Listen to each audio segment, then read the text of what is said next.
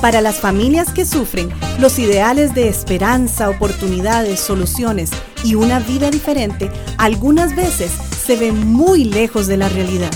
Levanta propone una solución alternativa a lo que hasta hoy se ha oído con relación a la familia, matrimonio e hijos azotados por la violencia doméstica. Hoy proponemos un camino más alto, uno que levanta a los caídos y oprimidos dando voz a quienes no la tienen. Y ahora con ustedes, Levanta. Estimadas amigos y amigos, les agradecemos de verdad que nos estén acompañando una semana más en este nuevo programa y saludo a mi amigo hermano Alonso. ¿Cómo estás en esta mañana? Bien, ¿y vos? Por aquí todo bien, por dicha, todo en orden. Me alegra muchísimo. Y el tema de hoy, mi estimado amigo, es un tema eh, que no se hablaba desde hace tiempo, porque es eh, un, tipo de violencia que viene ajustado con los nuevos avances tecnológicos. Correcto. Y hablamos del ciberbullying. Mm. Eso es algo que, que, que, bueno, que yo creo que, que bullying, eh, consciente o inconscientemente, nos acordemos o no, creo que todos pasamos en la escuela de chiquillos, ¿verdad? Sí. Eh, desde los apodos más este, em, emblemáticos hasta muchísimas otras cosas, ¿verdad?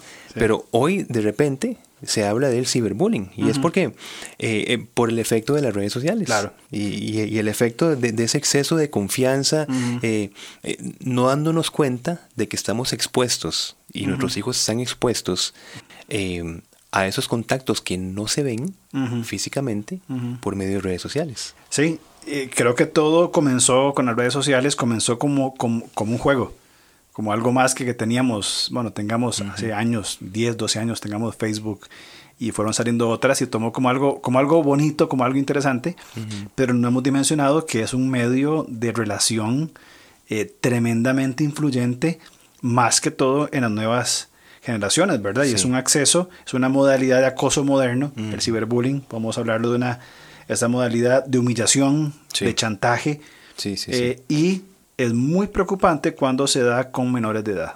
Ah, es un tema realmente preocupante y que como padres tenemos que estar muy atentos si nuestros hijos tienen edad, ¿verdad? Que aquí voy a, voy a hacer una, una mención de algo importante.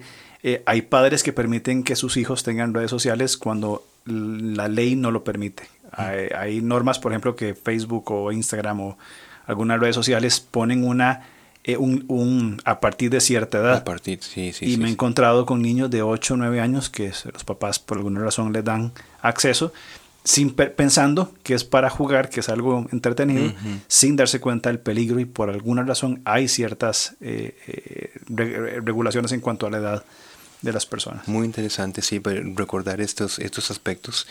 Y es que, bueno, como estás diciendo, es, es muy preocupante cuando se da con, con menores de edad. ¿Y por qué? Porque es, es, el ciberbullying es un ataque directo a la autoestima mm. de la víctima, pero así directo, ¿verdad? Mm. Y, y, uno no, no, no puede, eh, eh, en el bullying tradicional, llamémosle entre comillas, ¿verdad?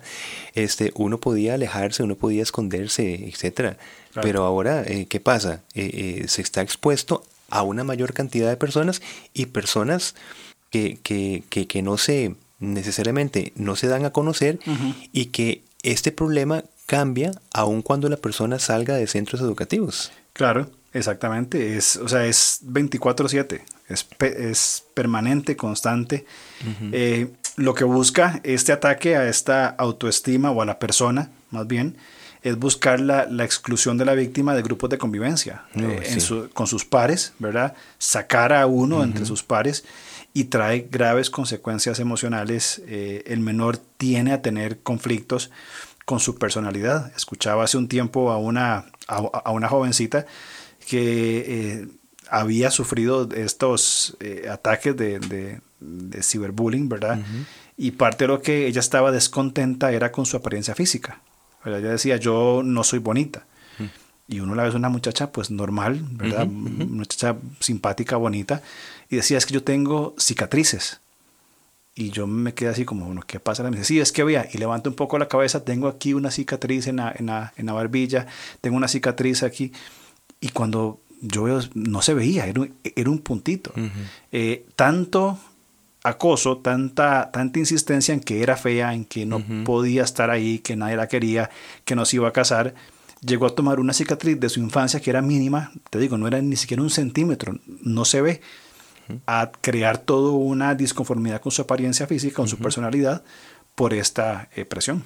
Claro, es que no, no, no tenía conformada su personalidad por, por su por su edad. Mm. y claro las consecuencias emocionales de, de ataques eh, de bromas de memes de imagínate que estamos hablando de dos ataques directos eh, este contra el, sentido emotivo de una persona que es eh, la, la, necesidad de pares o la convivencia social porque como estás diciendo se trata de sacar a la víctima de grupos de convivencia. Y dos la autoestima. Dime tanto colectivo como individual. Claro es un ataque eh, eh, tremendo, directo, el ciberbullying. ¿Y cómo, cómo puede pensar un adolescente, para hablar de adolescentes, eh, que ha sido aislado y dañada su autoestima?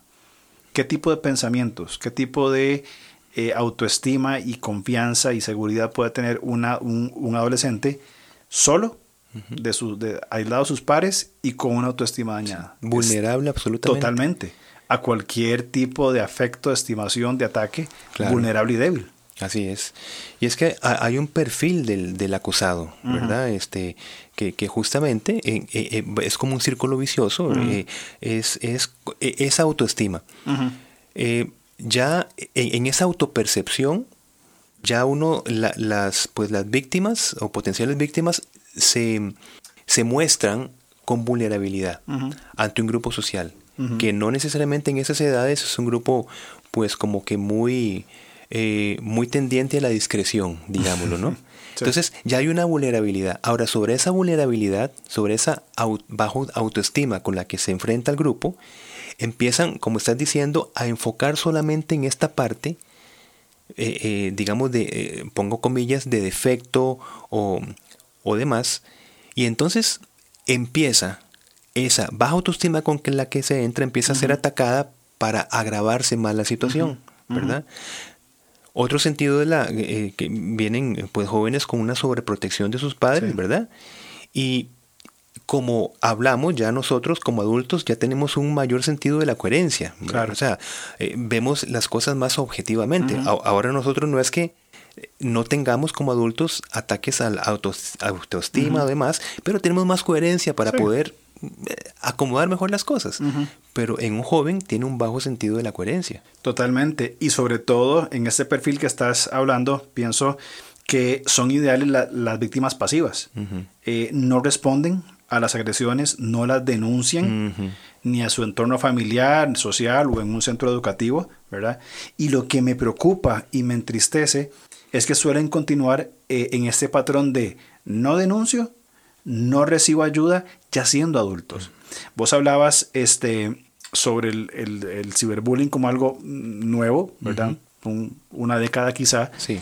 Eh, hoy algo muy tratado, muy hablado, pero me pongo a pensar a futuro, en 10, 15 años, las generaciones, las, las personas, y pienso en jovencitas que hoy sufren acoso, eh, ciberbullying, ¿verdad? Y son dañadas en su autoestima a través de diferentes formas, de menosprecio en redes sociales, de, de, críticas por su forma de vestir, y que no denuncian y no reciben ayuda, tienen un potencial para ser víctimas de violencia doméstica tremenda. porque van a entrar en una relación probablemente abusiva porque va a ver que esta mujer es vulnerable, es frágil, y va a continuar en este círculo de violencia, ya pasando de un concepto de ciberbullying, como lo estamos hablando el día de hoy, a violencia doméstica en otros niveles en los matrimonios. Y el, y el patrón se va, se va a repetir.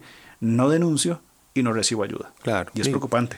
Facilitando el, permanecer en un círculo de violencia. Exactamente. Sí, sí tenés, es un, un, excelente, una excelente observación eh, de la necesidad entonces de, comunicar de, eh, y, en su entorno familiar, en, esa, esa comunicación que es tan necesaria en la familia o con mm. las personas eh, con las que se conviva, ¿verdad? Yo creo que hay una palabra y obviamente siempre, pues por mi rol pastoral siempre voy a hacer énfasis eh, del, del, rol de las iglesias, ¿verdad? En, en, la sociedad en que vivimos, ¿verdad? La iglesia no es un, eh, un, un, centro de adoración aparte de la sociedad. Dios nos colocó en una sociedad, en una comunidad, en una cultura, y somos parte de esa convivencia y con una misión específica, según Pedro, pues de, llamar, ¿verdad? De, mostrar las virtudes de aquel que nos llamó de las tinieblas a la luz.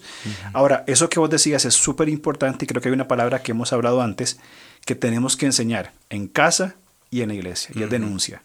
Denunciar. debemos tener la valentía de denunciar eh, un abuso eh, de cualquier ámbito, cualquier, en cualquier forma, pero también enseñarle a nuestros hijos a que denuncien. Eh, los adolescentes dicen no, y usando sus expresiones, yo no, yo no quiero ser un sapo. Yo no voy a, andar diciéndole, ¿verdad? No, hay que denunciar, porque ese modelo de yo no denuncio para no ser sapo, para que no me vaya peor después, se lleva también cuando sean adultos y van a ser también potenciales víctimas. Creo que enseñar a denunciar es sumamente importante eh, tanto en los hogares como también en nuestra iglesia, denunciar correctamente, ¿verdad? No, no tomar justicia por las manos, ni mucho menos. Exacto, exacto. Muy bueno. Y esta denuncia inclusive puede ser en, en, en pequeños, a decir, como en pequeños eh, límites. Eh, por ejemplo, qué importante es a tiempo, saliendo de la relación de los jóvenes o los niños, en una pareja, saber denunciar aquellas cosas que nos están lastimando, eh, eh, que puede ser, mira, no me gusta como, como me estás hablando con, con, el tono de voz. ¿Por qué? Porque si no se denuncian esos pequeños actos de intimidad, eh, se van haciendo hábitos que van a ir creciendo en intensidad, mm. en continuidad, y va a generar un patrón que va a, producir pues el, el, lastimar a la otra persona y llegando a hacer ya cosas descontroladas. Claro. Entonces, saber denunciar a tiempo, eh, de una buena manera, como vos estás diciendo. Sería, sería entonces también, y creo que es algo que podríamos madurar con el tiempo y las conversaciones, la primer denuncia que hace una potencial víctima de violencia doméstica es ante el mismo agresor. No me hables así, no me trates así, no me limites de esa manera.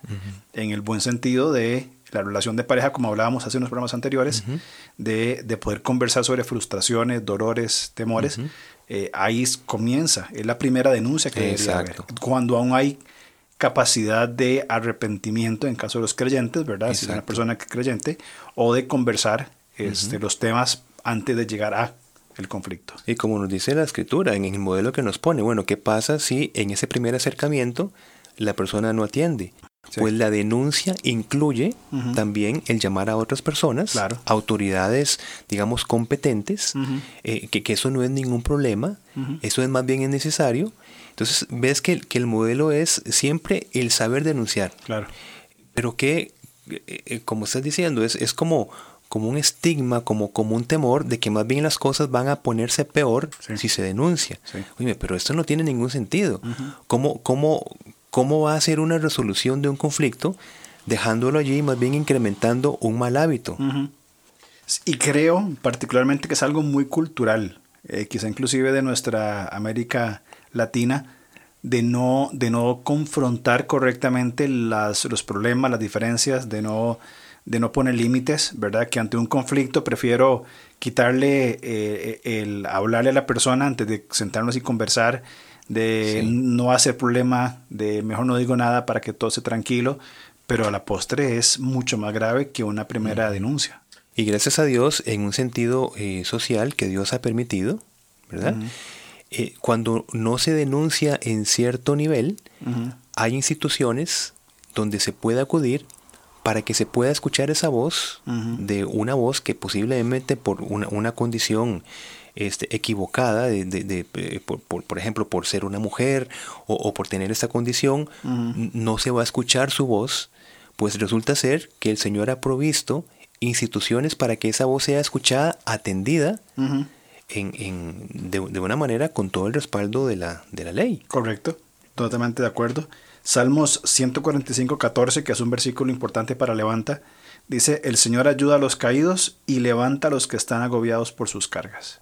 Y eso viene por una denuncia de que la persona está caída, cargada, conflictuada por, por, la, por la razón que sea. Qué, importante es seguir, ¿verdad?, en el patrón de que la escritura habla mm. contundentemente y a la vez nos, eh, tenemos esa capacidad de, de, pensar, de razonar y decir, bueno, ese es el principio de la Biblia. Ahora, ¿cuáles son los recursos que hay? que caminan alrededor de ese principio. Que Dios ha considerado siempre. Por supuesto. Eh, eh, Dios levanta a los caídos. O bueno, si nos quedamos ahí, uno dice, qué, qué gran esperanza. Qué linda frase. Excelente. Y, y, bueno, es una frase pronunciada por el Creador. Es decir, así es. Dios levanta. Ahora, ¿de qué medio se vale Dios para ejecutar su voluntad? Correcto. ¿Cómo? ¿Cómo, van a ser levantados esos caídos? Exactamente. Por medio de nosotros. Exactamente. Y por medio de instituciones, por, por etcétera, para poder proteger la causa del desvalido, la causa del que sufre injusticia en todas sus direcciones. Y para hacer honor al, libro que me recomendaste hace un par de días, por medio de la institución que está llamada Reconciliar. Ah, y es importantísimo. bueno. Estos, eh, esto de que vamos, estamos llamados a reconciliar, a traer a colación en esto. Ahora, te hago una pregunta. ¿Cuáles son algunos síntomas, para volver al tema del, ciberbullying, cuáles son algunos síntomas eh, para nosotros padres de, adolescentes, preadolescentes y jóvenes, y aún más, aún entre adultos, probablemente también esto se dé, ¿verdad? ¿Cuáles son algunos síntomas del ciberbullying? Pues eh, algo así como que automático es el, la ansiedad, el estrés. Mm. Imagínate que eh, eh, estamos en, aún conservamos un, estado virtual en los estudios que ya de por sí ya genera un grado de, ansiedad y estrés. Ahora, sumémosle a eso el estar lidiando con un ciberbullying, mm. con, con, ofensas, con este, molestias, con burlas. entonces, el, nivel de ansiedad se dispara. ¿Verdad? Mm. ahora, eh, eh, entre más tiempo se haya estado expuesto a, todas estas consecuencias del ciberbullying, pues se esperará que sea más gravoso y más extendido los síntomas, llamémosle psicosomáticos, ¿verdad? Mm. Eh, me refiero a esas manifestaciones eh, eh, físicas que son expresión de un conflicto emocional, un cortocircuito que se da en nuestro interior y que, eh, se va a producir por, por digamos, diferentes estados físicos, enfermedades, limitaciones, etcétera, mm. que se, se, lleva al, joven o al niño a una revisión médica y no tiene nada. Sí, y, y, y, digamos, lo, lo, que tiene eh, físicamente es consecuencia de trastornos emocionales. no, no fue por, por, decirte que se comió algo de una mala manera, etcétera, ¿no? Claro.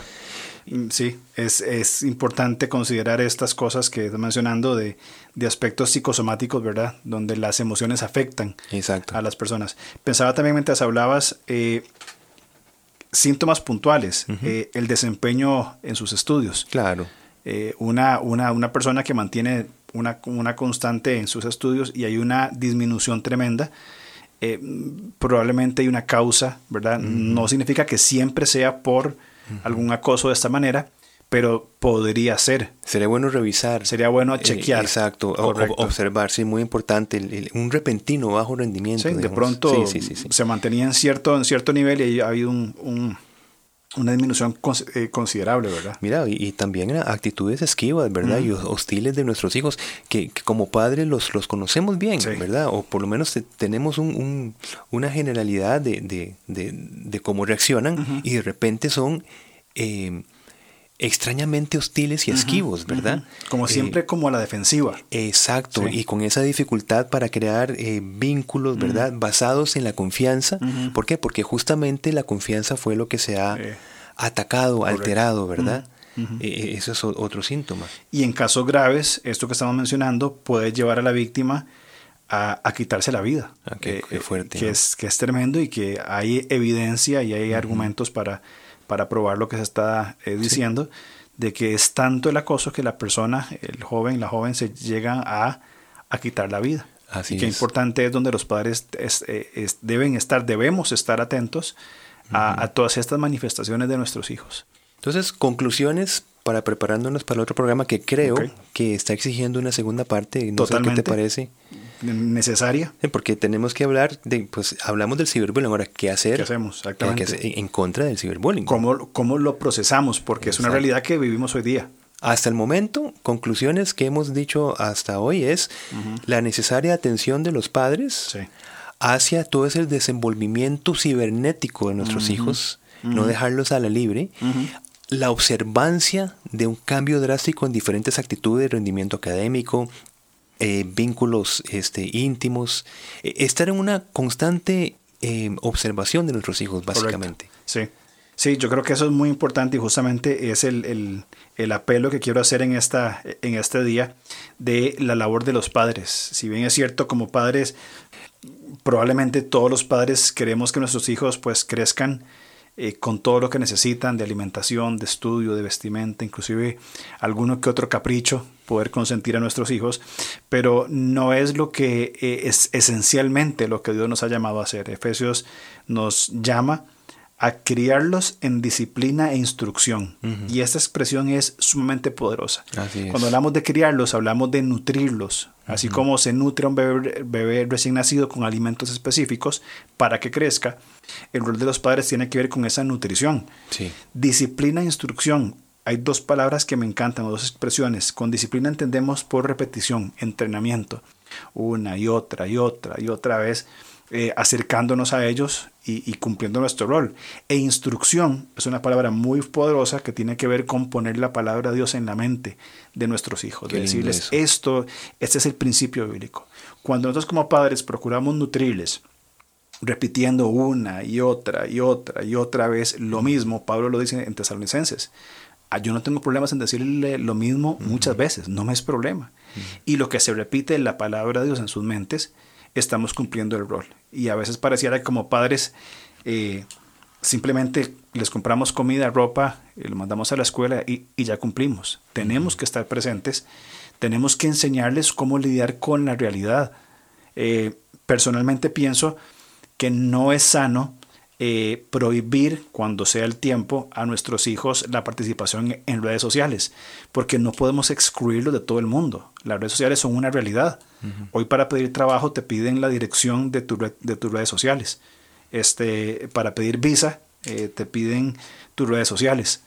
Entonces es una realidad que tenemos ya en nuestra vida como parte de nuestro andar. Una cotidianidad. Una cotidianidad. Lo que tenemos que hacer es enseñarles cómo usar estas cosas de una forma en que sea Dios glorificado y nosotros nos mantengamos seguros. Oye, ¿y qué, qué dinámica la que hay en ser padre, verdad? Mm. O sea, una dinámica que, que, tiene que estarse ajustando a los nuevos desafíos eh, eh, generacionales, eh, estar constantemente, como estás diciendo, nutriendo a nuestros hijos, uno, y poniendo mucho cuidado y atención con qué lo estamos nutriendo. Exacto es, una responsabilidad tan grande que por eso es que es inconcebible que no pidamos la fortaleza de Dios y la sabiduría para, primero, en nosotros mismos y para ser ejemplo eh, hacia nuestros hijos. Exactamente.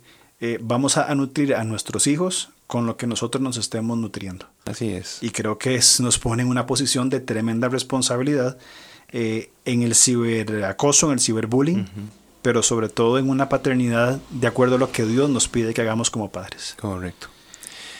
¿Te parece si hablamos la otra semana? Seguimos con qué hacer. Lo veo necesarísimo porque estoy muy emocionado con este tema qué hacer con el ciberbullying. ¿Qué hacemos entonces para prevenirlo? Sí, así es. Perfecto, entonces nos vemos la próxima semana. Si Dios lo permite. Un gusto verte y conversar con vos como siempre. Igualmente, igualmente. Saludos a todos los que nos escuchan. Así es. Nos vemos. Chao.